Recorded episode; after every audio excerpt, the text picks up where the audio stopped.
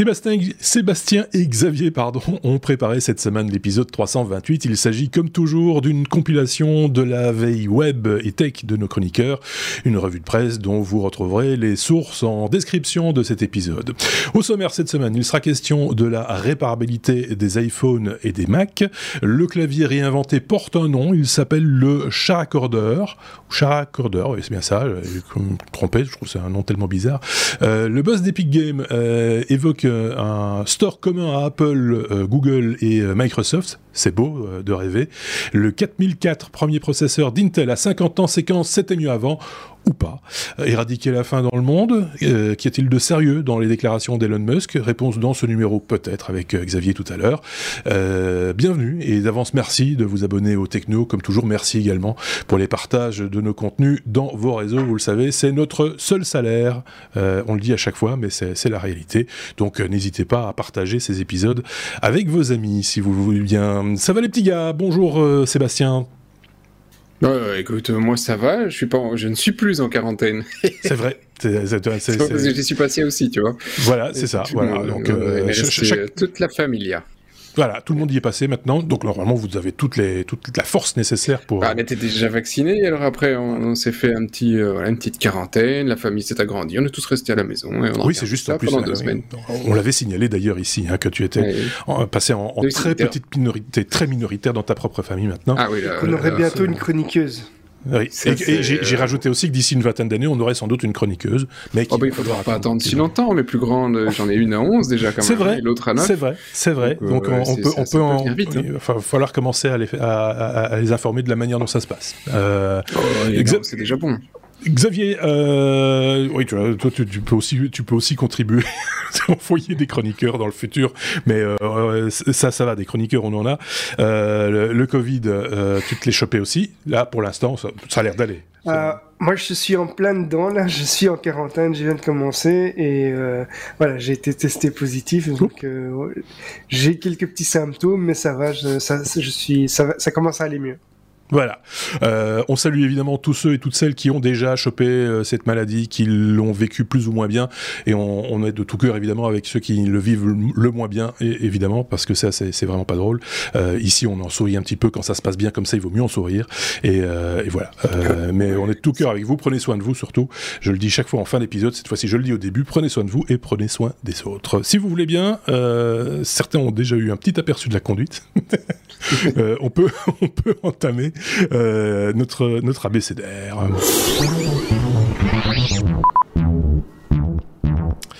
Avec la lettre A comme Apple, Sébastien, finalement Apple euh, ouvre la porte ou la fenêtre, c'est selon, à la réparabilité. Et c'est pas facile à dire. pourquoi j'insiste sur ce mot-là alors qu'il n'est pas facile à dire Ouais, do it yourself si tu veux. Oui. Euh, euh, alors commençons par le commencement. Donc effectivement, début de l'année prochaine, vous allez pouvoir commander. Je sais pas si ce sera un service US pour commencer, c'est pas précisé, mais euh, en tout cas, ça s'ouvre aux États-Unis, donc je suppose que l'Europe va suivre. Euh, vous allez pouvoir commander des pièces pour réparer vos iPhones et ensuite euh, les euh, Mac, mais les euh, M1, donc pas les autres. Ça commence par les iPhone 12, 13 et les M1. Alors qu'est-ce que vous mhm. allez pouvoir réparer? Euh, bah, En gros, batterie, euh, écran et euh, des trucs comme ça. donc les grosses pièces, on va pouvoir vous envoyer et vous envoyer le kit. Alors qu'est-ce qu'ils proposent? Bah, simplement la pièce déjà officielle Apple et un petit manuel en texte, pas de vidéo, faut pas non plus déconner, hein, une, un texte pur et dur pour savoir comment remplacer la petite pièce qui va pas. Euh, et aussi, il y a un autre point que vous allez pouvoir remplacer, c'est évidemment l'écran, parce que l'écran cassé, ça, euh, ça c'est le truc que tout le monde a envie de remplacer. Euh, donc, sur le, sur le fond, c'est quand même assez sympathique. On va enfin avoir des, des mhm. téléphones haut de gamme sur lesquels on va pouvoir soi-même réparer les, les, euh, les, différents composants, pas tous, mais une partie. Et cerise sur le gâteau, parce qu'Apple a toujours été un peu euh, casse-bonbon là-dessus, hein, quand on remplaçait certains composants, ben, on perdait euh, la reconnaissance euh, euh, de l'empreinte ou des trucs comme ça. Donc ils, avaient tendance à dire bon, un, iPhone, tu le démontes pas, tu le répares pas, tu le répares pas, ou c'est juste nous qui le réparons. Ici, non seulement effectivement ça va continuer à fonctionner, mais en plus, comme ça a été remplacé par une pièce originale Apple, Apple dit tant que vous ne modifiez rien d'autre, ça reste sous garantie. Donc, franchement, il y a une certaine forme d'ouverture qui est assez, assez intéressante. Euh, donc ils, ils, vont proposer, hein, parce qu'il y a quand même pas mal de pièces, jusqu'à 200 outils et pièces différentes pour euh, que ce soit téléphone ou euh, leurs leur différents laptops. Et probablement que ça va s'étendre à, leur, à, leurs autres devices. Donc sur le fond, j'applaudis de toutes mes mains. Hein, j'en ai que deux, mais si j'en avais plus, j'applaudis de toutes mes mains. Je trouve ça mhm. vraiment une, une, un, un, très bon, un très bon signal envoyé à l'industrie, parce que c'est quand même un des plus gros acteurs aujourd'hui qui se lance sur le fait de pouvoir laisser Monsieur Tout le Monde réparer ses, euh, devices. Euh, c'est des choses qu'ils avaient déjà par le passé euh, prévues. C'est pas des kits où ils ont inventé, ils ont pas du tout fait de A à Z parce qu'ils avaient euh, prévu déjà des, des, kits pour des réparateurs non officiels. Ils avaient déjà fait ça cette année où effectivement donc les, les gars qui voulaient officiellement réparer du matériel Apple et que ce soit pas Monsieur Tout le Monde à la maison, euh, pouvaient commander effectivement leurs euh, leur pièces détachées chez Apple pour le faire. C'était euh, donc ça donnait une certaine ouverture. Mais pourquoi ils le font? Voilà, là c'est toujours un peu euh, cette hypocrisie là, là, par contre me me fait un peu sourire amèrement, c'est que effectivement pour le moment il y a une grande bataille aux États-Unis sur une législation qui voudrait imposer aux constructeurs de pouvoir faire de la réparabilité sur leurs différents matériels. Donc, euh, en même temps qu'il euh, y a du lobbying contre cette législation, bah, c'est le bon moment où tout le monde annonce Oui, mais vous avez vu, chez nous, on le fait. Pourquoi tu vas mettre une loi? Mmh. Mais ça fait dix ans que tu le fais pas. Donc, euh, et, et, tout le monde voit ça comme étant normal. Et euh, donc, je suppose et j'ose espérer que cette loi va quand même passer pour dire ok, il faut le faire. Euh, ce qui est encore beaucoup plus intéressant, c'est que les États-Unis, c'est les États-Unis qui sont à la à la manœuvre, alors que les États-Unis ont toujours eu une législation qui est extrêmement euh, fermée vis-à-vis des devices, c'est-à-dire euh, quand tu achètes une console, c'est pareil avec tout le reste, hein, mais tu n'as pas le droit de l'ouvrir, elle reste la mmh. propriété de la marque.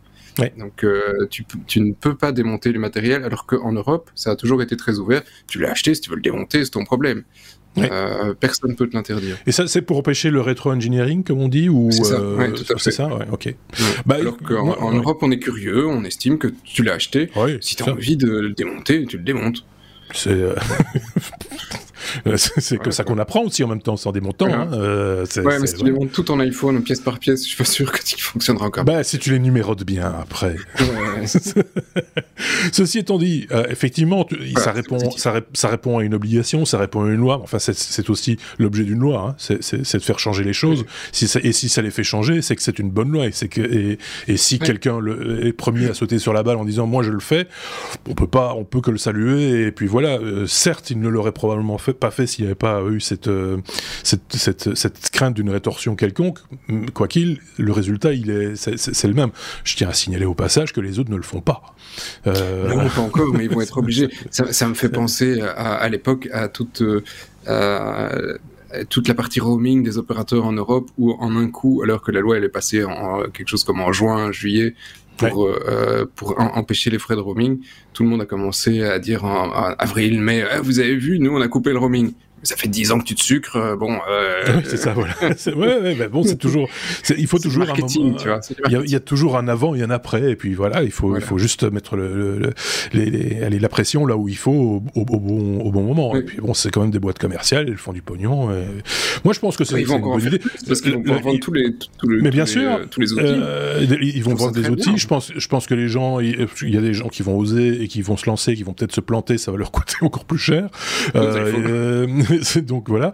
De l'autre côté, je pense que ce qui restera intéressant, c'est justement d'aller chez les boîtes qui font de la réparation et qui le font bien, qui ont la, qui ont l'habitude et, la dextérité, on va dire, euh, entretenue sur euh, l'ensemble du parc de matériel existant, de leur, apporter le kit ou de l'acheter chez eux et de dire euh, voilà, faites-moi la réparation et, et vous faites vivre le petit commerce local en même temps. C'est pas, c'est pas plus idiot que ça. Je sais pas ce qu'en pense Xavier, qui est tout mutiste dans son coin. Moi, je, trouve ça vraiment effectivement aussi euh, une, belle avancée pour euh, permettre aux gens de réparer leurs appareils. On, va dans le sens où on va éviter. Je suis curieux quand même de voir le prix du kit et des des très nécessaires pour euh, pour son appareil. Donc, est-ce que est-ce que ça vaudra malgré le fait qu'on ah. est-ce que ça vaudra vraiment C'est Est-ce qu'on a déjà la réponse? Je sais pas. Mais... Je sais pas, mais en tout cas, ta ligne, je confirme que ta ligne est un petit peu le Covid. COVID. Euh, C'est-à-dire que ça, ça saccade un petit peu, c'était 10, 9. 10, 9. c'est, euh, voilà. Mais on a compris euh, ce que tu voulais dire. J'espère que ça va aller mieux sur le sujet suivant parce que c'est toi qui cause. Euh, donc, euh, je... passons à la lettre suivante. Lettre suivante que je retrouve, euh, ma conduite, si vous voulez bien, c'est le C comme euh, carburant, c'est ça hein On n'a pas dit C'était bêtises. en Car- sur l'écran, c'est facile. C'était, bah oui, c'est parce que je regardais pas le bon écran, évidemment. C'est ce que vous voulez. Ça fait toujours que depuis euh, Et 8 ans qu'on je fait suis ça. pas venu pendant des semaines, c'est le bordel ici maintenant. Oui, c'est tout complètement. Il y a des gens qui ont plus internet, les Mais titres, non, ça il y a des gens qui, on il y a des gens qui, C'est le des bordel. gens qui savent, il y a des gens qui savent que le, le, le, le- le mardi ils, vont faire un podcast et le, jeudi ils ont oublié. Et donc euh, C'est- comme Je vais essayer de tousser pendant que ça lag. Hein. Oui, c'est ça, exactement. Euh, de l'air, de l'air pour faire avancer des voitures. Est-ce que c'est possible? Ou c'est un mythe comme euh, celui qui disait oh, quoi. on, c'est- on met- on- on va faire des voitures avec des moteurs à eau, on va mettre de l'eau dans le réservoir et ça va, ça va rouler. L'air, c'est pareil ou c'est en- ou c'est mieux ou c'est plus intelligent ou c'est c'est moins c'est moins folklorique? Alors, c'est possible, mais c'est pas encore très pratique quand même. Donc, en gros, c'est euh, des ingénieurs de l'école polytechnique fédérale de Zurich qui ont inventé un carburant liquide euh, complètement neutre euh, niveau carbone et qui est conçu à partir d'air et de soleil. Alors comment est-ce qu'ils ont réussi ce petit miracle?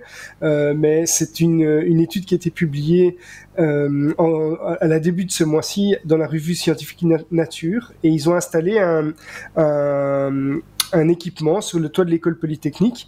Euh, ils ont installé une mini raffinerie solaire qui commence d'abord par capter le dioxyde de carbone et la vapeur qui est présente dans l'air ambiant et puis c'est transformé en et décomposé en synga euh, un, gaz de, un gaz de synthèse ou bien un mélange d'hydrogène et de monoxyde de carbone. Ensuite, on transforme ça en kérosène, en méthanol ou bien dans d'autres hydrocarbures. Et tout ça, euh, comment est-ce que c'est fait? Ben, C'est grâce à l'énergie solaire qu'on va pouvoir alimenter cette transformation. Le résultat, c'est que euh, la combustion du carburant qui est produit euh, va générer la même quantité de CO2 et cette énergie a été puisée dans, dans l'air pour la fabriquer. On, a donc une opération qui est complètement neutre d'un point de vue climatique. Alors malheureusement, quand je disais que c'était possible, c'est encore très compliqué parce que la production à grande échelle, euh, ben ici en 24 heures, la mini raffinerie solaire, elle a pu produire 100 litres de gaz de synthèse, mais seulement 5 centilitres de méthanol pur. Donc on est encore très loin de quelque chose qui va permettre de faire euh, 100 km même euh, avec un véhicule. Mais bon, ils permettent d'améliorer le dispositif et d'atteindre 20% de rendement contre les 5% actuellement. Donc est-ce qu'on arrivera plus tard à, optimiser encore la captation d'énergie solaire, de, de, de capter tout ça? En tout cas, c'est un bel exploit puisque vraiment à partir de, de presque rien, euh, on, on peut euh, produire un carburant qui va euh, être complètement propre et avoir aucune empreinte écologique. Donc c'est quelque chose qu'on salue évidemment fortement. On avait déjà parlé d'un principe euh, pas similaire, mais qui allait un peu dans, qui était un peu au même au même niveau de, de développement. C'est une, une, euh, une université, je pense que c'est- à Gand en Belgique, je pense, qui a euh, développé des panneaux solaires qui permettent de créer de l'hydrogène. Euh, c'est avec euh, qui a- sur base de l'humidité ambiante euh, et avec le rayonnement solaire. Je vous passe les détails évidemment parce que je les ai pas. Et mais c'était un peu dans cet esprit-là aussi. Et ça produisait. Là, c'est il y a un test sur deux ans ou trois ans aussi, je pense, pour pour fournir de, de, l'énergie euh, à plusieurs foyers. C'est à l'étude pour l'instant et manifestement, ça a intéressé l'industrie automobile puisque euh, je crois que c'est Toyota qui a un peu investi dans dans ce dans ce projet. euh, finalement, on avait parlé de ça il y a déjà quelques années maintenant. Je me rappelle dans, un épisode dans un épisode passé. Je sais pas ce qu'en pense Sébastien de toutes ces recherches de ce de ces est-ce que ça va aboutir? Est-ce que c'est intéressant? Est-ce que qu'est-ce que tu en penses? Ah non, je trouve sur le. Allez, J'allais dire, euh, humainement, je trouve ça intéressant parce qu'au fur et à mesure des années, l'homme a toujours réussi à trouver un moyen pour utiliser ses déchets. Oui. Et, euh, et, et c'est pas juste les utiliser, c'est les rendre intéressants. Mhm. Euh, et donc ici, si effectivement tu arrives à, à rem- remplacer, enfin à renverser la vapeur en utilisant un déchet dont tout le monde pleure aujourd'hui, le, le Ouais. CO2, et qui en devient quelque chose d'intéressant, bah c'est bien. Enfin, je veux dire, euh, tu, tu réponds à la problématique, donc euh, Je veux dire, ça donne une certaine confiance en l'humanité en disant, ouais, ok, il y a quand même encore des gens qui vont réussir à trouver quelque chose d'intéressant. L'idée, c'est d'arriver à. Hein, c'est d'arriver du coup à un équilibre, j'imagine. Hein, si on produit du CO2, d'un autre côté, si on le récupère pour euh, faire de l'énergie, donc on, on, on, annule en quelque sorte l'empreinte, euh, l'empreinte euh, CO2, mais ça reste à voir évidemment sur le sur le, le, long terme. Et on en est très très loin évidemment. on a bien compris. Oui, après c'est une question de sous. Hein, bien sûr. si on prenait, je vais refaire un peu de politique là-dessus. Si on prenait le budget qu'on a mis dans le Covid pour régler les problèmes climatiques, je pense que l'année prochaine, on n'a plus de problèmes climatiques. Hein. il y a des chances, oui. C'est possible. Euh, il y a, toujours des gars qui voudront rouler avec leur gros 4x4 qui fait plein de Il y en a, hein, ça, qui, veulent faire vroom vroom, il, y en aura toujours. Ça, c'est, ça, me semble. Comme il y a des gens qui mourront d'autre chose que du Covid. Euh, on est d'accord. De la cigarette, par exemple. Ouais. euh, bon, ok. Ben, eh ben, je vais repartir un mois, hein Attends, euh, reste là.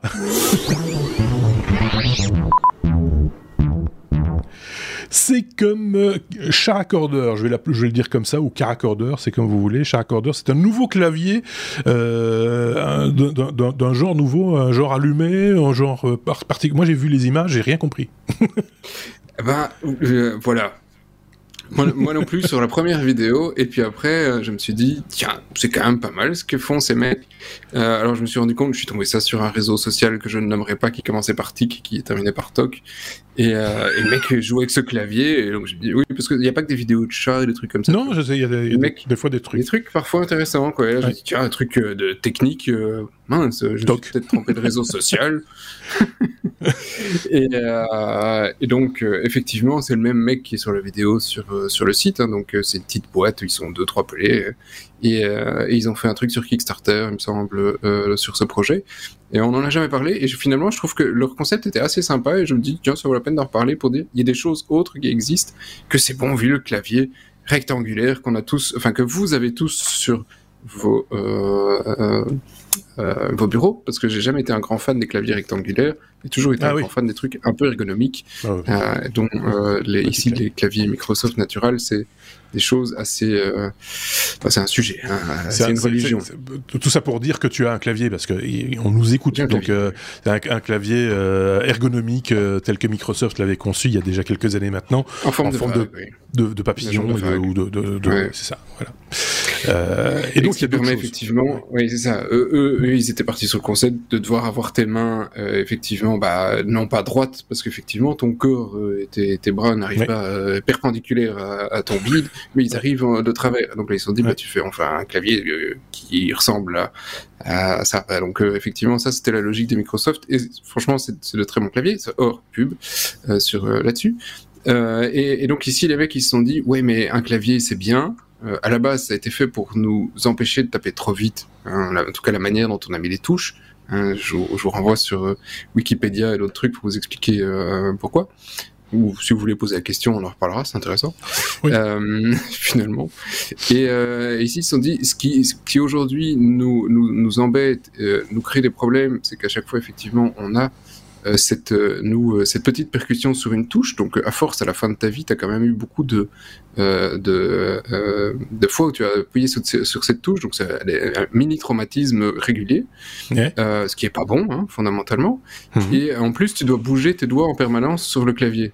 Donc tu, tu dois les, les, bouger pour aller d'une lettre à l'autre, donc c'est pas efficient, tu perds du temps. Donc eux ils se sont dit, bah, c'est simple, on va faire un clavier avec 10 touches. T'as 10 doigts, on fait 10 touches. Bon, bon si te manque un doigt, t'es con, hein, mais euh, ça, c'est foutu. Mais sinon, t'as les 10 touches. Donc, les Yakuza, c'est mort. Hein, ils ont perdu un petit doigt. Tu sais qu'ils savent plus écrire avec le, le char accordeur.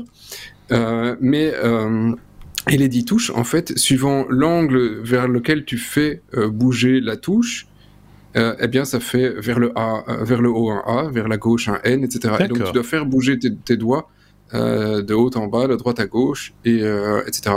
Et donc les mecs, mais je pense qu'ils s'entraînent quand même depuis un certain temps, ils ont fait le truc. je pense, ouais. ils arrivent à te faire 300 mots par minute, quoi. Ouais. Ce qui effectivement sur un clavier QWERTY, bah, t'es à 40, peut-être 50 mots par minute en, en, tapant très fort et t'as les doigts qui chauffent. Et les mecs, et franchement, c'est vrai que dans leurs vidéos, c'est assez bluffant le, le, la, la, rapidité à laquelle ils écrivent sur euh, sur ses claviers. Donc voilà, après convaincu, euh, je suis pas sûr parce que ça reste quand même encore assez brut de décoffrage. Euh, je pense que ça vaudrait la peine qu'un gros constructeur se, pose, se penche sur le, le, principe pour aller un peu plus loin, étudier un peu plus d'ergonomie et faire quelque chose de, d'un peu plus euh, poussé probablement. Ils n'ont pas d'accent. Euh, ben écoute, ils ont la possibilité, tu peux utiliser, il y a les touches de contrôle, il y a les majuscules, as, tout y est non, mais ce que je veux dire par là, c'est que si tu tapes en anglais, tu as, moins de caractères quelque part que, oui, ça, comme le français. Et donc, ça te permet de taper plus vite. S'il y avait les accents, je pense que ça compliquerait déjà vachement la donne. C'est ça que je veux dire.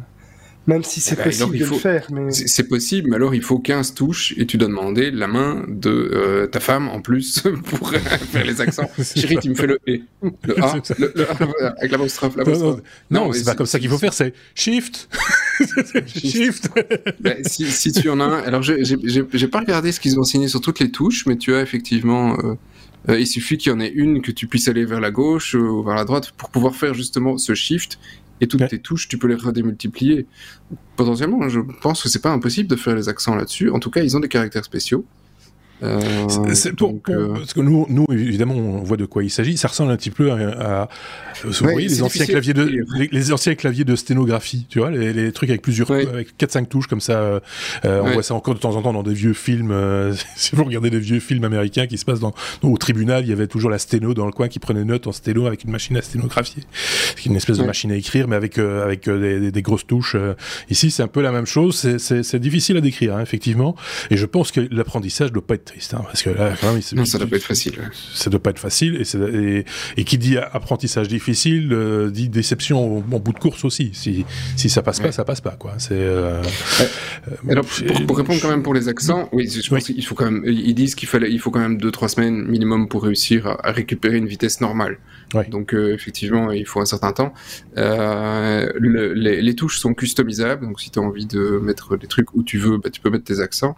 Ils disent qu'ils ont 17 milliards de possibilités en combinaison. Euh, sur les profils, donc potentiellement, effectivement. Potentiellement, même l'alphabet chinois, ça doit passer aussi. Donc, tu, peux, tu peux y aller. Euh, ça, devrait le faire. Intéressant, mais en même temps euh, un peu un compliqué, peu hein. un peu compliqué, un peu un peu un peu rugueux. Et, ouais, mais ça change un peu, tu vois. les claviers comme ça, t'en as pas tous les jours. Hein. Il faudrait quand même l'avoir sous les sous les doigts pour se rendre compte, en fait. Et, ça, c'est évidemment compliqué. Donc, c'est je sais pas. C'est moi, je voudrais quand même toucher l'objet pour pour voir si comment ça répond, comment ça, comment ça va, comment c'est possible que ça, ça réponde. Bon, alors pour l'avoir sous les doigts, c'est quand même 250 boules. Hein. Ouais, c'est quand même pas donné, donc euh, on va peut-être attendre un petit peu. Hein, si c'est bien, je pense que Logitech l'achètera. c'est probable. c'est probable. Ou Microsoft, ouais, voilà. On avance dans cet épisode de 328 avec la lettre E comme Elon Musk, Xavier, euh, Elon Musk euh, qui titille en quelque sorte les, Nations Unies, avec des déclarations qui peuvent, euh, qui sont quelque part un petit peu choquante même je trouve. Euh, et, on se demande un petit peu où tout ça tout, tout ça part mais tu vas nous réexpliquer le, contexte je pense. Mais moi j'avais plutôt l'impression que c'était un peu l'inverse c'est-à-dire que euh, en fait c'est suite suite au fait que, que euh, pardon Elon Musk ait dépassé Bezos donc le patron d'Amazon comme première fortune mondiale. Le, le, le, boss du programme alimentaire des, des Nations Unies qui s'appelle David Besley a un petit peu profiter de l'occasion. Donc il, il, a félicité Elon Musk, mais en même temps, euh, il, est, il a discuté à propos de ce qu'il pourrait faire de 6 milliards de dollars. Et le, le sujet euh, de, de, la discussion, c'est la crise alimentaire mondiale euh, qui repose actuellement sur des conflits euh, euh divers et variés, la crise climatique, l'augmentation des coûts qui sont liés à la, à, à la lutte contre la famine et, et le Covid, euh, évidemment. Alors, Besley, en fait, a, a, a tout simplement euh, en félicitant Musk, qui lui a dit, ben, écoutez, avec 6, 6 milliards, de, de, dollars, en fait, vous pourriez, vous pourriez éradiquer complètement la famine dans le monde pendant un an. Donc euh, il lui a dit, mais vous pourriez sauver 42, 42 millions de personnes euh, avec 6,6 milliards de dollars, euh, alors que Musk en a, en a plus de 300. Hein, donc hmm. c'est pas grand-chose en fin de compte pour pour Elon Musk. donc ces félicitations ont été l'objet d'un tweet et Musk a, a réagi. Euh, et donc il a dit, mais écoutez, très bien, moi, dites-moi comment, dites-moi comment vous allez faire ça, expliquez-moi ça de manière détaillée, et si c'est le cas, je vends des actions Tesla et je le fais. Et donc, euh, mais ils ont donc ils ont ils ont réagi, ils ont ils ont travaillé à la question et ils ont publié un plan euh, euh, qui, que certains critiquent comme n'étant pas encore assez détaillé et euh, pas assez pas assez clair. Ils ont donné une petite répartition en disant voilà il y a, y a tout ça pour pour les infrastructures, il y a ça pour l'achat des marchandises et euh, il y a du cash qui doit être utilisé pour l'organisation, etc. Euh, je n'ai pas vu de suite encore d'Elon Musk, pas de réaction, mais les critiques sont vraiment assez variées. Donc on, dit que ça va pas assez loin, c'est pas encore assez transparent comme euh, comme modèle. Ceci dit, je, je, je, félicite quand même quelque part les deux intervenants parce que c'est vrai que euh, quand on a des, des, sujets aussi importants que la famine dans le monde où, on parlait de, de la pollution, etc. Les, plus grosses fortunes ont clairement le pouvoir de faire certaines choses, mais il faut pas le faire n'importe comment. Et donc euh, Musk a réagi de manière, à, mon, sens, euh, tout à fait, euh, tout à fait génial. C'est en, retournant un petit peu la question, il dit ok, mais faites-moi un plan concret. et si c'est vraiment bien détaillé, ça tient la route, je, je le fais. moi, j'espère qu'on va arriver à quelque chose, mais apparemment, on en est encore loin, et j'ai pas vu la réaction d'Elon Musk. C'est marrant parce que enfin, cette news-là, je l'ai vue passer sous différentes formes. C'en est une. Euh, il y avait une autre où un site titré euh, Elon Musk provoque. Euh, je ne enfin, sais plus quelle était la tournure de phrase e-, exacte, mais en gros, ça disait que Elon Musk était un peu dans la provocation euh, en, en, en, disant que euh, si vous trouvez le moyen d'éradiquer la faim dans le monde, je vous donne 6 milliards. Euh, donc c'est un autre angle, hein, c'est juste la même info, mais ah ouais, c'est vraiment c'est la manière de, de, de, titrer qui fait toute la différence et qui et qui, du coup, quand on connaît un peu le personnage Elon Musk, on, on, on, on, on on y croit quelque part, on se dit bah oui, on sait que le garçon est un petit peu dans la provoque de temps en temps, c'est le genre de truc qu'il aurait pu dire et qu'il a peut-être dit d'ailleurs. Hein, on, sait, finalement, on n'en sait rien. Donc euh, et comme cette information-là a été prise sous à peu près toutes les formes et dans tous les angles, on ne sait plus vraiment ce qui est euh, ce qui est vrai, ce qui est intentionnel. Hein, il, y a... des tweets, il y a des ça je, je il y a des tweets publics euh, et le tweet à l'origine c'est voilà félicitations, vous êtes la plus grande fortune du monde et avec 6 millions 6 milliards 6 vous pouvez faire ça. Donc vu cette chronologie, moi j'aurais quand même tendance à dire que euh, il, a il a réagi, mais qu'il n'est pas à la source de, à l'origine du, du, débat. Moi je trouve que ça, ça pose plein de questions parce qu'on sait aussi que, euh, alors souvent pour des raisons fiscales, hein, il faut le reconnaître aussi, euh, des gens comme Bill Gates avec sa fondation, la fondation de son épouse, sont très actifs et également pas que sur la faim dans le monde, mais aussi, en tout cas dans, dans, dans, dans, dans des pays d'Afrique par exemple et des choses comme ça, et qui ont aussi du ils ont aussi des sous, ils pourraient aussi ouais, proposer. Il est très controversé aussi hein, par cette fondation. Euh, oui, bien sûr, mais bon, voilà, c'est euh, mm. c'est difficile de, de, de, tirer le le vrai du faux dans. Alors effectivement, il y a les tweets, je, je, je, je le conçois, mais même ça, tu peux construire une histoire autour. Euh, c'est cette qui est En tout cas, ils ont un rôle à jouer, qui, qui... enfin, ils ont même un devoir, je trouve, quand on a une, Sans doute. fortune comme ça. Bah, quand on a autant de sous, euh, oui, c'est ça. je, sais pas ce qu'on pense. Je suis sûr que Sébastien a une opinion sur ce sujet, et comme c'est un podcast d'opinion, oui. ça tombe bien. J'en ai une. D'abord, il est à moitié frais notre poisson, mais on en a pas parlé. Bien sûr. Euh, effectivement, parce que ça date de fin octobre. J'ai pas vu euh, effectivement de suite depuis, mais. Euh, mais c'est sorti vraiment dans la presse que, assez récemment, hein, en francophonie. C'est ça, en francophonie, c'est arrivé assez tard, oui. que ce soit relevé dans la presse, mais, mais l'échange date déjà de, fin octobre. mais c'est le, fait que le plan a été publié qui est, qui est... Oui, ça a relancé le, ça a un petit peu relancé le débat, oui, mais sans plus ce que, euh, ce que je trouve assez remarquable d'un point de vue marketing, c'est que David Elai, est-ce qu'il connaissait Elon Musk ou pas derrière? J'ai un autre point derrière où je suis assez curieux, c'est euh, en, un tweet, le mec il a fait parler euh, de, de, sa problématique dans le monde entier. Donc, question marketing, il, il, a écrit 180, 140 caractères, et c'est tout. Ouais. Et, et, et, il a attaqué un des mecs les plus mégalomanes au monde aujourd'hui, tout étant le plus sympathique et tout le bazar. Elon Musk qui ne pouvait que réagir sur ce genre de tweet. Euh, donc je trouve l'opération marketing a été mais rondement menée. On peut pas faire ça 200 fois. Hein, c'est lui qui l'a fait en premier et là ça a bien tourné. Euh, donc je trouve ça assez euh, assez ingénieux sur la manœuvre. Euh, par contre la manœuvre je la comprends pas totalement de la point de vue de Elon Musk parce que euh, effectivement suite à ça il annonce publiquement, il dit c'est bon, j'ai commencé, il a commencé à vendre effectivement des actions Tesla. Mais pas pour la même raison, c'est pour, payer, pour payer des impôts. Oui, mais, mais tu vois, tout, tout, ça est lié dans l'agenda, mais en même temps, ça, c'est des choses que lui avait planifiées au mois de septembre. Donc, c'est des choses qui, qui, sont assez antérieures. Après, on lit ces événements, mais aujourd'hui, ça, ça n'en est pas. Euh, donc, euh, bon, voilà, je suis assez curieux de savoir comment ça va se terminer. Je trouve ça un feuilleton beaucoup plus sympathique que d'autres à regarder, parce que fondamentalement, j'ai pas les 6 milliards. Euh, si tu me si tu me dis qu'avec euh, effectivement euh, comme Elon Musk avec un 150e de ma fortune je peux couper, je peux sauver 40 000 personnes, combien 40 millions de personnes euh, cette année, je le fais très très joyeusement. Donc, euh, mais bon, malheureusement, je pense que 150e de ma fortune, je pourrais même pas sauver. voilà quoi. Hein c'est honnête. Hein, hein. oui, on est d'accord. mais mais voilà, enfin, ça, ça, pose plein de questions. Je pense qu'il y a beaucoup de communication. c'est très malin d'avoir titillé, d'avoir été le chercher. Ouais, et, et, et, si c'était pas prévu, si des machins ça, si le, le, le, il était au, courant et il a voulu, il a fait hein, cette action de marketing volontairement. Au, cas, oui, c'est ça, c'est peut-être un bon plan euh, aussi en même temps. parce que moi, c'est la somme qui m'étonne. Est-ce que c'est possible avec 6 milliards C'est ça qui me, ça me paraît tellement peu.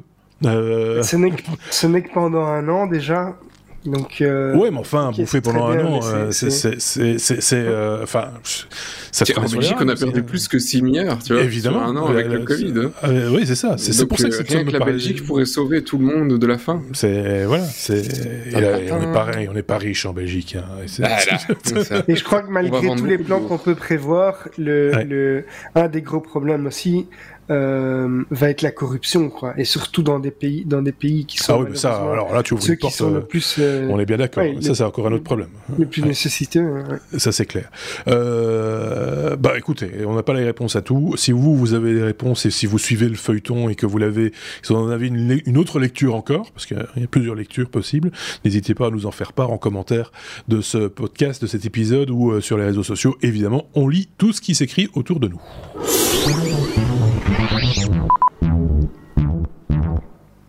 La lettre G comme grammaire. Décidément, euh, Sébastien, il est très près des touches euh, cette, semaine, euh, puisqu'on va parler de, on va parler de grammaire, mais on va parler d'une application qui corrige la grammaire et, l'orthographe de manière générale, Grammarly, qui avait fait une petite levée de fonds. Oui, je sais pas si tu connaissais Grammarly, toi. Ça me dit quelque chose. Le, nom me dit quelque chose, mais je ne sais pas celle que, que j'ai vu le plus utiliser. Mais euh, non, voilà. Hein. Non. Et toi, Xavier, Grammarly, t'as déjà entendu parler? De, de nom, mais sans plus. Oui, c'est ça, le, nom, le nom ne m'a pas étonné. Personne n'en a jamais entendu parler, ou très peu. Euh, ce qu'ils font, fondamentalement, bah, c'est pas non plus euh, rocket science. Hein. Euh, ils font de la correction grammaticale sauf qu'ils utilisent une intelligence artificielle, grammaticale et euh, orthographique, euh, sauf qu'ils utilisent une intelligence artificielle pour le faire et non pas le bon vieux truc comme tu trouves sur Word. Mhm. Globalement, là, tu as défini ce que fait la boîte. Hein. Après, ils s'intègrent dans différents euh, services, dans ton Gmail, dans tes réseaux sociaux, sur les Google Docs, sur le machin. Donc, ils ont toute une série d'intégrateurs pour ça.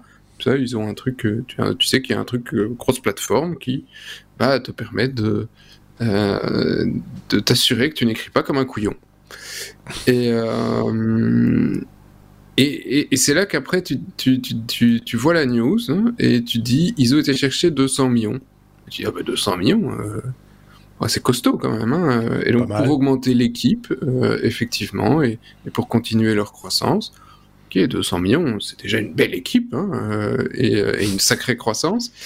Euh, et, la valorisation derrière, hein, je dis, on a touché euh, le, fond, 13 hein, milliards. Alors, je, sais que voilà, on parle d'intelligence artificielle et que pour certains, ils sont prêts à mettre beaucoup d'argent à des, des, valeurs qui, des valeurs qui sont extraordinaires, mais 13 milliards. Et leur tout, leur tout les top, hein, que je, je dis pas le truc, leur site est bien fait, leur machin est bien intégré. Ah, je, je, critique pas l'outil. Mais 13 milliards pour un correcteur grammatical, je comprends pas quand même, tu vois. Je, si, si les mecs veulent, j'ai un Word, je peux, pour 13 milliards, je, je leur corrige tout ce qu'ils veulent, tu vois. euh, est-ce qu'il y a quelque chose Est-ce que euh, il faut ce qu'il faut ce qu'il faut voir c'est qu'est-ce qu'il y a aussi derrière l'intention parce que là ils font euh, ils ont une intelligence artificielle qui fait de la correction grammaticale. Est-ce qu'il y a une évolution, un pivot possible vers quelque chose de peut-être plus dans l'air du temps euh, ou est-ce qu'on on, s'arrête à ça et on dit voilà on fait on corrige l'orthographe des gens. Euh, ça me semble très limité comme un peu comme comme réflexion. Je pense que arriver à, à de telles valorisations, c'est que quelque part derrière il y a une une volonté de, de peut-être sur base de ce qui existe, de construire quelque chose d'autre ou de, de, voilà. Euh, je sais pas. Hein, je... sais pas sur sur euh, euh, sur le sur le fond. quand tu regardes des, oui, ce qui a été vendu il y a quelques années à, Google, c'était de mémoire un, ou deux milliards maximum. Mmh. Mmh. Ce qui nous paraissait déjà à l'époque monstrueux. Et pourtant, oui, ils avaient fait quelque chose. il y avait un modèle commercial derrière qui était, qui était intéressant. Et ils avaient vraiment fait une innovation que c'est peut-être une, euh, un jugement de valeur de ma part, mais c'était une innovation sur quelque chose qui n'existait pas jusque-là. Alors ici, ça n'existait pas non plus, un correcteur grammatical sur base d'intelligence artificielle. On est d'accord. Mais euh, cette, valeur me fait peur, en fait, moi, sur le marché. C'est plus ça. Après, j'en veux pas à Grammarly ou à qui que ce soit. Non, non, c'est ça. Mais, d'aller sortir 200 millions et, dire aux hmm. actionnaires, on vaut 13 milliards, bah, de, ça, ça, veut dire, ça sous-entend quand même que ces actionnaires, c'est des invests, et que les mecs, à un moment, ils vont se dire, on va vouloir récupérer notre pognon et on espère que ça va vouloir plus, valoir plus que 13 milliards. Euh, euh, c'est colossal pour un correcteur grammatical. Euh, ça, a peu de sens. Et, pourtant, les invests mettent cet argent. Donc, ils, ont cette foi sur, l'augmentation de, cette valeur. Et, donc, si le marché aujourd'hui, il est, il, est, il est prêt à monter des telles valos sur des outils qui sont tellement aussi simples, nouveau, sans, sans jugement de valeur sur le truc, c'est pas, c'est pas Google, quoi. C'est euh, un correcteur grammatical. Euh... Oui, ça, ça m'inquiète sur, euh, sur la lucidité des investisseurs aujourd'hui. Il y a peut-être de ça, ou alors ça cache, euh, il y, a quelque chose de, de comme je disais, un, un, pivot possible, ou en tout cas une évolution possible de cette ah, intelligence artificielle. À partir de ça, tu vois. C'est bizarre, mais c'est... Euh, ah si tu me dis, ah, ok, c'est grâce, ça va rentrer dans le métaverse, et pour le moment, ils, sont, ils, ils, se fait pas 13 milliards, mais 200 milliards de valo. C'est ah, l'analogie que, que, que, que, que j'avais un petit peu en tête, c'est quand tu, tu, achètes une boîte qui fait des, lunettes, des, lunettes de, de, réalité virtuelle et qu'on paye très très cher, on dit bah, pour faire des jeux en réalité virtuelle, c'est un peu cher. Non, mais derrière, oui, il y a tout l'aspect métavers qui est en train de se mettre en place et qui, qui potentiellement va, va, permettre de, de, de, grandir et de, et de, créer de la ça valeur. Ça reste disproportionné, ça vaut pas 13 milliards. Et voilà, il faut voir un peu le business model qu'il y a derrière, s'ils si, si, veulent vendre quelque part des licences, par exemple, euh, à Microsoft Office ou des, des comme celle-là, ou à, des traducteurs instantanés, euh, des, mais des, de rédaction, etc. Mais ouais, DeepL qui fait de la traduction aussi sur l'intelligence artificielle. Et là, je trouve la valorisation de DeepL, 13 milliards, j'aurais aussi euh, fait des bons.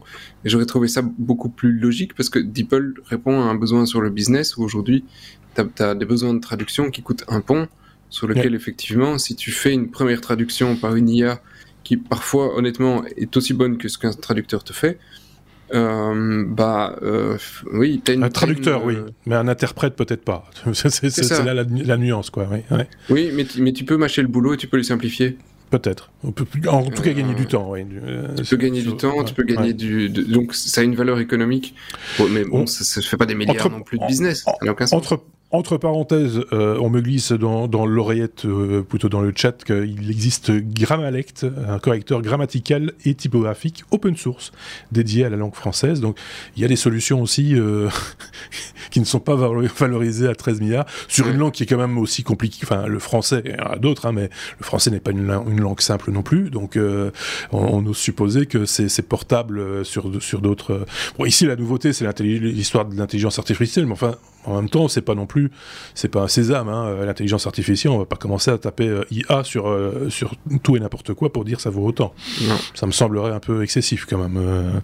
La question reste posée, mon cher Xavier, mon cher Sébastien. On n'aura pas la réponse aujourd'hui, je pense. Mais si vous, vous l'avez de votre côté, n'hésitez pas à la partager avec nous et on s'en fera l'écho lors d'un prochain épisode, si vous le voulez bien.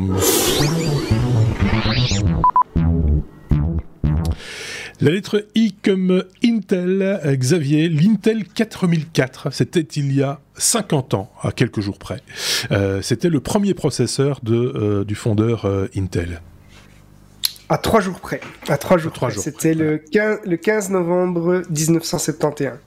Et donc, euh, effectivement, l'Intel 4004, c'est une puce qui, qui, est considérée comme euh, le premier microprocesseur Intel.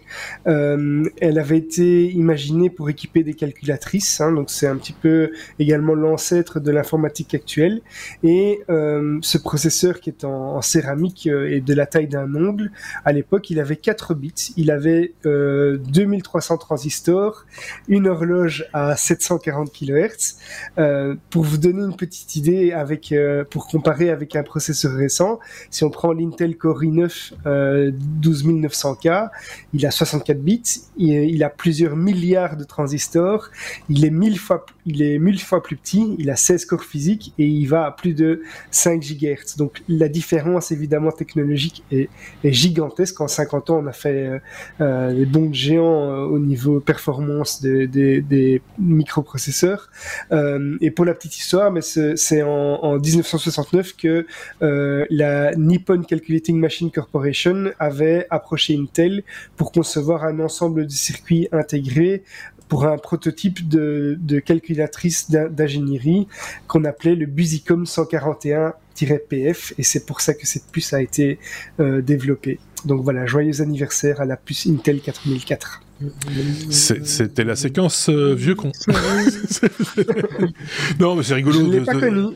C'est rigolo de se souvenir de, choses comme ça. Enfin, ça fait partie de l'histoire. C'est de la préhistoire même quelque part de l'informatique. Juste une petite précision. Euh, si vous avez envie de coder pour ce type de processeur, il est possible de le faire de manière virtuelle puisqu'il existe un site euh, qui, dans l'article qu'on va vous partager. Le lien s'y trouve. C'est e4004.s vous zyc.org euh, et, euh, et, vous avez la possibilité de, de, de coder pour, euh, pour cette puce pour voir comment, enfin, comment ça fonctionne et comment ça réagit. Ça ne pas être très difficile à simuler. Hein.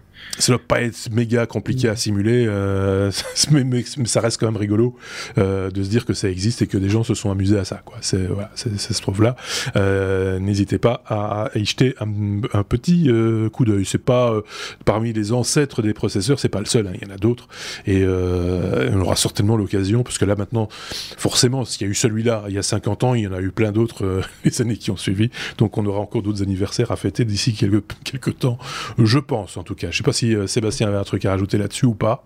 Joyeux Non, non. non, non, non, non, non.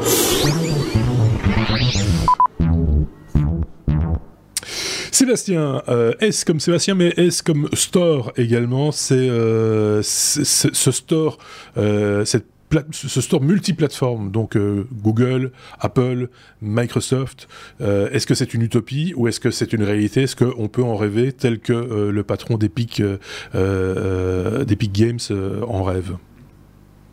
Ouais, bah, Epic, on a suivi le feuilleton, hein, donc il s'est cassé les dents face à Apple, tout en gagnant une partie, c'est-à-dire que maintenant, grâce à eux, n'importe quelle application pourra prochainement utiliser n'importe quel moyen de paiement autre que Apple euh, sur euh, le bah, sur iOS hein, euh, en, l'occurrence. Donc ils ont quand même gagné une partie de la, bataille. mais il n'a pas fini. Hein. il a toujours une guerre avec avec Apple et avec Google à ce propos mhm. sur sur les stores. et cette fois-ci, euh, donc il a perdu le fait de, de, de ne pas pouvoir avoir un, magasin d'applications tiers sur euh, euh sur euh, sur les iPhones par exemple ici avec Apple. Et, et lui considère et essaie de défendre et il fait il fait ça au bon moment parce que c'est les élections américaines. non, c'est fait, c'est fini. J'ai un an. Oui, c'est oui, ça. au bon moment. Je vais aller repartir un an et je reviens. Mais oui, c'est passé deux trois trucs euh, depuis le. je suis parti euh, si longtemps. Le, Covid, 22 euh, heures, les gars. Mais bon, il fait. Je sais pas pourquoi il fait ça maintenant. Du coup, On a un chroniqueur pré-Biden. c'est ça. Je me suis dit, un coup, je me dis, mais non, il est parti. Mais...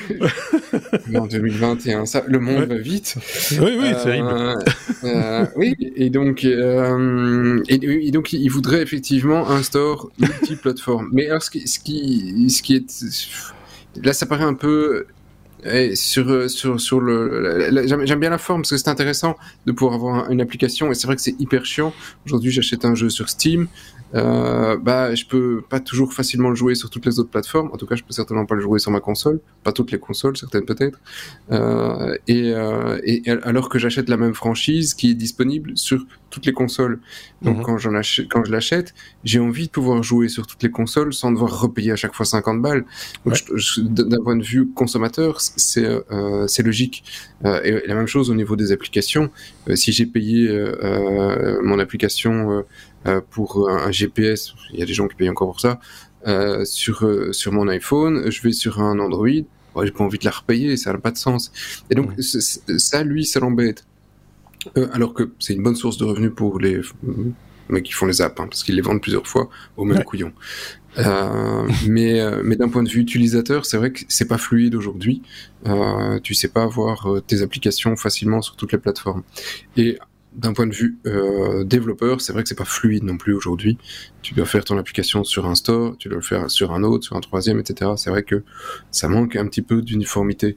Euh, dans la réalité, est-ce que tu peux réellement mettre tous ces acteurs autour de la table et dire je veux Apple, je veux Sony, je veux Microsoft, je veux Google et je veux un store qui fonctionne sur toutes ces plateformes euh, aussi pour des apps, pour, euh, pour euh, du multimédia, pour un machin, etc. Ça me semble totalement et les plateformes, plateformes présentes et à venir. Parce que j'imagine si, si, demain Amazon se prend à développer son, son Fire Stick d'une manière. oui, mais ils ont un store aussi. ils ont un store aussi, donc enfin tu vois, c'est tout, c'est toutes ces, ces trucs. Enfin, c'est complètement utopique.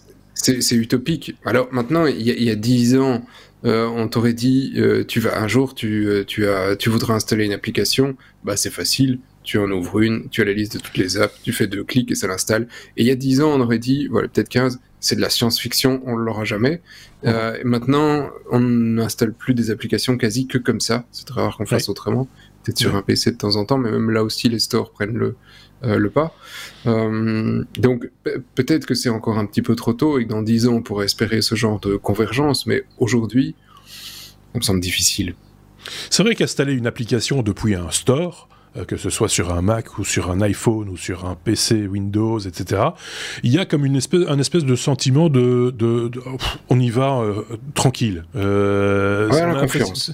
Alors on est dans la confiance. Euh, voilà, c'est c'est une marque de pas peut-être pas de qualité de la, intrinsèque de l'application, mais au moins ça va pas foutre tout en l'air, ça va pas tout casser, machin, etc. Il y a ça qui rentre en ligne de compte, ça il faut le reconnaître. Oui, c'est contrôlé par les, les Microsoft, contrôlé par Google, etc. alors c'est plus ou moins contrôlé, parce qu'on sait que c'est pas les contrôles de Google ne sont pas ceux d'Apple. Enfin, ça on en a déjà discuté, mais mais, mais c'est une réalité aussi. Hein, il faut, faut, faut être très clair là-dessus. Mais malgré tout, on y va en, en, confiance. Je voyais encore, je fais juste une aparté, mais euh, il y avait encore un site il y a pas tellement longtemps qui publiait les, je sais plus combien, c'était un nombre 72 ou 75 applications Android à ne pas installer, alors qu'elles sont disponibles sur le store, euh, dans, dans, le store Google euh, Android. Tu vois, des, des, choses. Donc ça veut dire quand même qu'il y a des, aussi de temps en temps des trucs où on ne devrait pas avoir autant confiance. C'est un sentiment de confiance, mais, c'est pas nécessairement. Euh, c'est ça, mais en même temps, le store est, est, euh, un problème. Hein. parce que euh, anciennement, j'achetais une, une licence pour, je sais pas, Photoshop. J'avais mhm. ma boîte, j'avais mon CD. je l'utilisais plus, je le revendais à mon voisin pour moitié prix en disant tiens tu veux jouer avec Photoshop? Moi, moi j'aime pas, je veux pas de graphiste, je suis un programmeur, je veux pas ces trucs là. tu pouvais le faire. Mmh. Après, il y a les contrats de licence, ils essayaient de limiter ce genre de choses, mais techniquement, tu pouvais le faire. Pratiquement. Euh, Aujourd'hui, tu as acheté une application sur un, un, un store. Ah, demain, demain, le store de Google euh, ferme. t'as tout perdu. Ouais. Ouais. Tu vois, il y a que Google aujourd'hui qui a la trace et qui te permet de réutiliser les trucs. Donc euh, aujourd'hui, on n'a plus réellement la, la propriété de ce qu'on a acheté. Ouais. ouais. Euh, c'est, euh, ça, c'est la dématérialisation. C'est comme, c'est comme la, la, la musique, la, la, vidéo, etc. Hein. C'est, c'est ouais. on est sur le. Ah, on n'a plus, on a plus ce qu'on a acheté. On donc on achète, on achète du service et non plus de, non plus des œuvres ou des, ou des éditions, quoi. Mm. Qu'en pense il y a un business model, il y a un business model derrière aussi, hein, parce que les, les éditeurs, de, par exemple, Adobe, c'est le meilleur exemple. Avant ils vendaient des, des, avec maintenant, on achète un abonnement et il n'y a plus moyen d'acheter euh, le, le, produit en tant que tel. Donc on est obligé de payer un abonnement, donc il n'y a que euh, revendre. Tout à fait. Je te coupe, euh, Xavier, parce que tu bégayes. Tu bégayes. Euh, ça, ouais. ça, ça, ça, ça, ça, bégayait fort là. Pour le coup, on commence à, ça commence à être trop drôle en fait. Mais... Ok, ok. Donc, mais, je... comme tu as encore un sujet et qu'on veut quand même réserver un petit peu euh, ta bande passante euh, à, au sujet qui, qui, qui, viendra, on, on, on voilà, on, on va pas refaire le monde ici, hein, euh, soyons clairs, mais tu as tout à fait raison. Effectivement, c'est un modèle économique. Alors après. Euh, on verra ce qu'il ce qui, ce qui, ce qui en sortira. Moi, j'ai de gros doutes sur l'idée de d'avoir un store un, unifié ou en tout cas.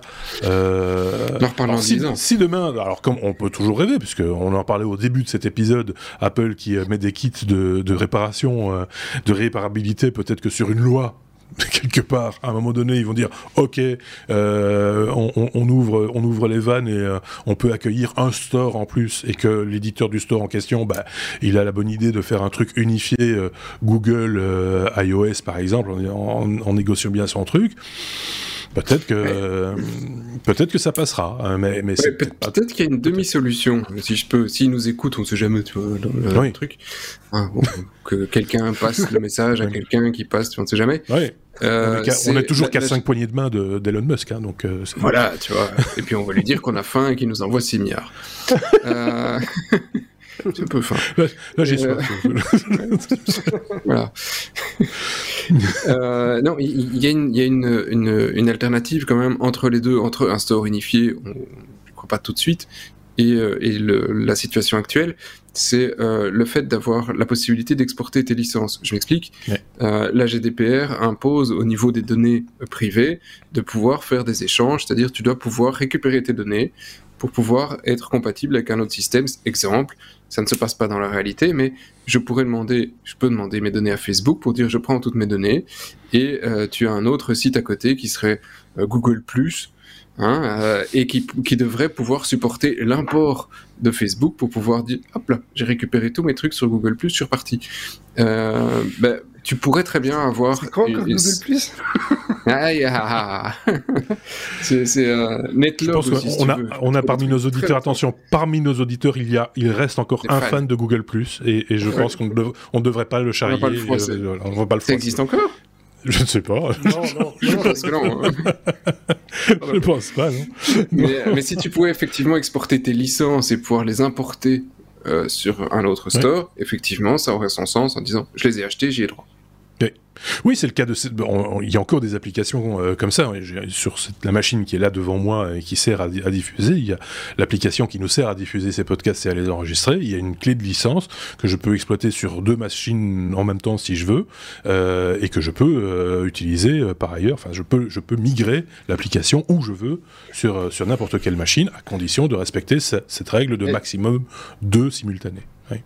Le mec d'Epic a peut-être réussi son coup là-dessus, hein, parce que si, si, si, effectivement il a réussi à imposer à Apple le fait de pouvoir payer sur un, avec un service tiers, Apple ne, ne s'occupe que du téléchargement et tu gères ouais. ta licence avec ouais. un service tiers. Donc, avec une clé. On n'est peut-être pas si loin. Hein. Ouais, c'est vrai. Voilà. en tout cas, techniquement, c'est tout à fait. Euh, non, c'est faisable. Il n'y a, a, rien de, de, de bloquant euh, par ailleurs. Ouais. Bon, on passe à la suite. Je pense... de... Oui, Xavier. Je, je, pense que ça pourrait intéresser aussi les personnes qui changent fréquemment de, de téléphone et qui passent de temps en temps d'iOS à Android ou autre, de ou pouvoir de machine, conserver hein. des applications qu'ils ont achetées, ouais. mais euh, sur un autre OS. Quoi. Oui, oui ou, ou, même d'ordinateur. d'ordinateur. Euh, tu peux très bien avoir un PC euh, sous, sous, Windows et avoir un Mac à côté euh, et te dire tiens finalement je préfère utiliser cette application sur mon Mac quand je suis en, en déplacement. Enfin voilà, il y a plein de bonnes raisons à ça. On est tous d'accord avec ça, je pense. Il n'y a pas de souci.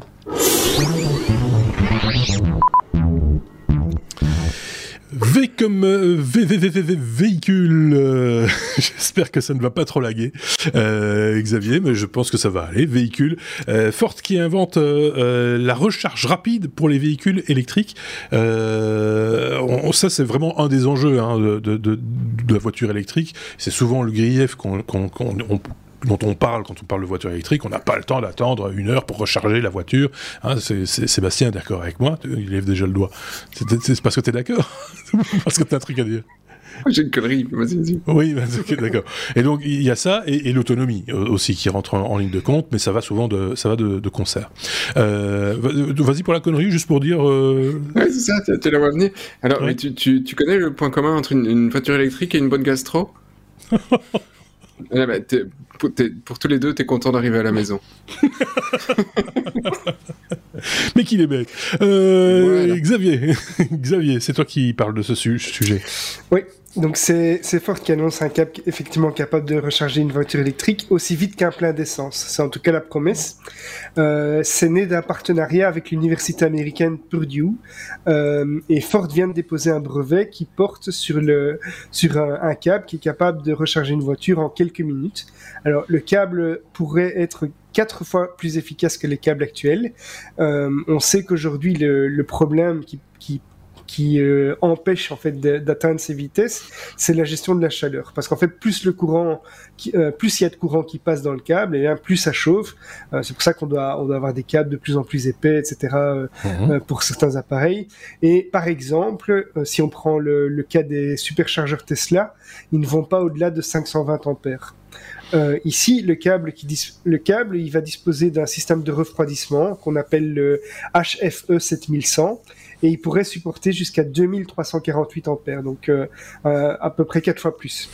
Euh, avec avec des batteries qui seraient appropriées et d'autres composants auxiliaires, puisqu'évidemment il n'y a pas que a pas que le câble, il faut aussi que les batteries soient capables d'emmagasiner cette vitesse aussi rapidement, etc. Mais la technologie la technologie pourrait réduire le temps de charge de ces voitures électriques à, à moins de 5 minutes et à terme ça permettrait sans doute de résoudre les problèmes d'autonomie des véhicules électriques qui sont encore très fort limités par euh, l'autonomie. On, est limité aujourd'hui à quelques centaines de kilomètres, mais si on pouvait augmenter cette rapidité, ça changerait un petit peu la donne aussi. Oui, parce que quand tu parlais du câble, je me demandais mais en quoi est-ce bloquant? En fait, il faut aussi arriver à délivrer ces tempérages. Hein. Euh, c'est pas, que le, c'est pas que le câble. C'est voilà et donc euh, mais arriver à si effectivement on sait délivrer ce, ces tempérages euh, assez assez conséquents, il faut il faut des câbles qui le supportent et, et donc augmenter la section des câbles d'une certaine, enfin pas que d'une certaine manière. Mais ici, c'est vraiment le principe de refroidissement qui change la donne également. D'accord. Ok, bon. Euh, ça, ça, peut être euh, effectivement assez explosif quand même. Je sais pas, enfin voilà. Mais euh, pourquoi pas euh, pour, pour, Pourvu qu'on puisse recharger plus vite. Plus vite qu'on décharge, si je puis dire. Euh, encore une petite vanne euh, idiote en passant, Sébastien ou Non, non, non, non, elle était bien, non C'était pas, mal. Elle était pas mal, elle était pas mal, effectivement.